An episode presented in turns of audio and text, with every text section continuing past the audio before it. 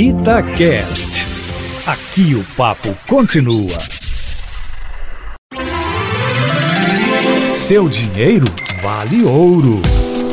Matheus Machado, tem uma pergunta que vem gerando dúvida há algum tempo. Uns falam que sim, outros falam que não. Eu queria a sua opinião.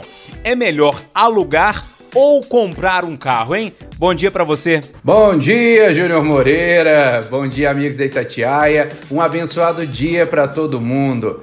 Ó, oh, pode até ser que alguém fique bravo comigo com essa resposta, mas depende. Depende do que, Matheus? Bom, vem comigo. Primeiro, você tem que saber: o carro é instrumento de trabalho para você? Isto é, você é motorista de aplicativo, taxista, representante comercial que está sempre visitando cliente, levando uma pessoa de lugar para outro. Segundo, você roda muito com o carro, anda demais todo dia, toda semana. E terceiro, é um ponto importante. A sua família precisa do carro porque tem deslocamentos que não dá para ficar contando com transporte de aplicativo ou táxi. Às vezes tem muitas crianças em casa ou tem idosos e está sempre precisando do carro.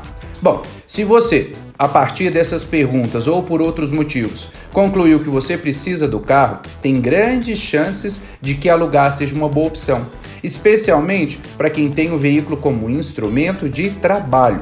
Talvez para quem usa muito em função da família ou apenas para deslocamentos menores, o carro alugado não seja tanta vantagem.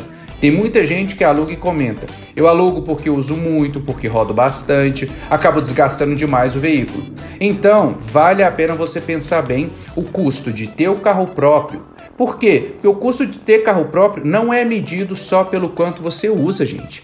Tem PVA, seguro, manutenção, troca de pneus e tantas outras coisas mais. Muitas dessas, alugando, você não tem com que se preocupar. E, gente, fica tranquilo.